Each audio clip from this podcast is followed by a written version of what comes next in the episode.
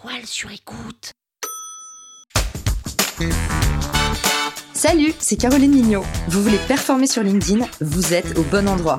Un épisode par jour et vous aurez fait le tour. Vous allez exploser vos vues. Power Angels. Vous le savez, le partenariat, c'est mon dada. Et si ça vous intéresse d'avoir des astuces pour trouver un partenaire, identifier un partenaire stratégique ou trouver des idées originales de partenariat, vous savez où me trouver. Dans cet épisode, je vous livre en quelques minutes seulement trois idées pépites de partenariat qui vont vous permettre de monter en puissance sur LinkedIn.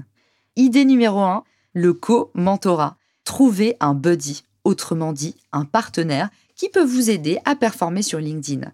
Soit c'est quelqu'un avec qui vous allez croiser vos compétences, c'est-à-dire que vous avez des compétences qui sont différentes, soit c'est quelqu'un avec qui vous allez compléter vos compétences, c'est-à-dire que vous êtes déjà bon à un endroit mais cette personne va vous rendre encore meilleur, peut-être tout simplement parce qu'elle va vous amener à prendre un peu de recul. Quoi qu'il en soit, vous pouvez utiliser la puissance du commentorat, que ce soit pour co-rédiger des posts, faire de la relecture de posts, vous aider, vous appuyer, vous soutenir si vous avez affaire à un méchant hater, ou tout simplement être votre wingman, c'est-à-dire que cette personne qui est votre LinkedIn buddy peut vous faire des mises en relation, peut parler de vous sous les posts des autres et vous connaissez la règle, le plus flatteur pour vous, c'est toujours quand les autres parlent de vous et que vous n'avez pas besoin de faire votre propre promotion.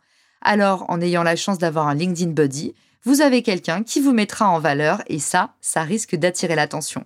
Exemple, si j'ai envie de parler de mon ami Eric Danlou et que mon ami Frédéric Michel vient de faire un post sur tel ou tel sujet, je peux dire ah bah ça, Frédéric Michel, c'est vraiment la spécialité d'Eric je t'invite à regarder son dernier post ou je t'invite à rentrer en connexion avec lui. Avoir quelqu'un qui fait votre promotion, avoir quelqu'un qui vous évangélise, c'est le nec plus ultra.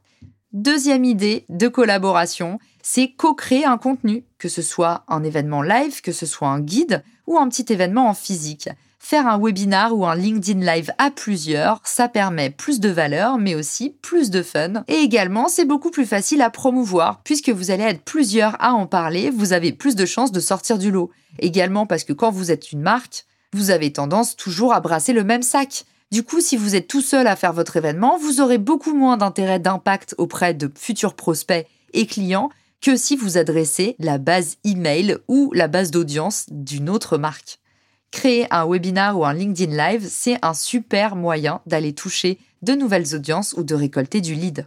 Vous pouvez aussi, pourquoi pas, créer un bundle, c'est-à-dire organiser ou vendre un package commun. Par exemple, vous pourriez dire que vous organisez la journée de la création de contenu et du coup récolter un maximum d'adresses e-mail qui sont partagées entre les différents organisateurs. La troisième idée, c'est le jeu concours vous pouvez faire un petit concours mutualisé qui met en avant vos deux marques, deux marques ou plus d'ailleurs. Enfin, les guides et les articles qui vous permettent de mutualiser vos savoir-faire avec des articles invités ou alors des articles écrits à deux plumes.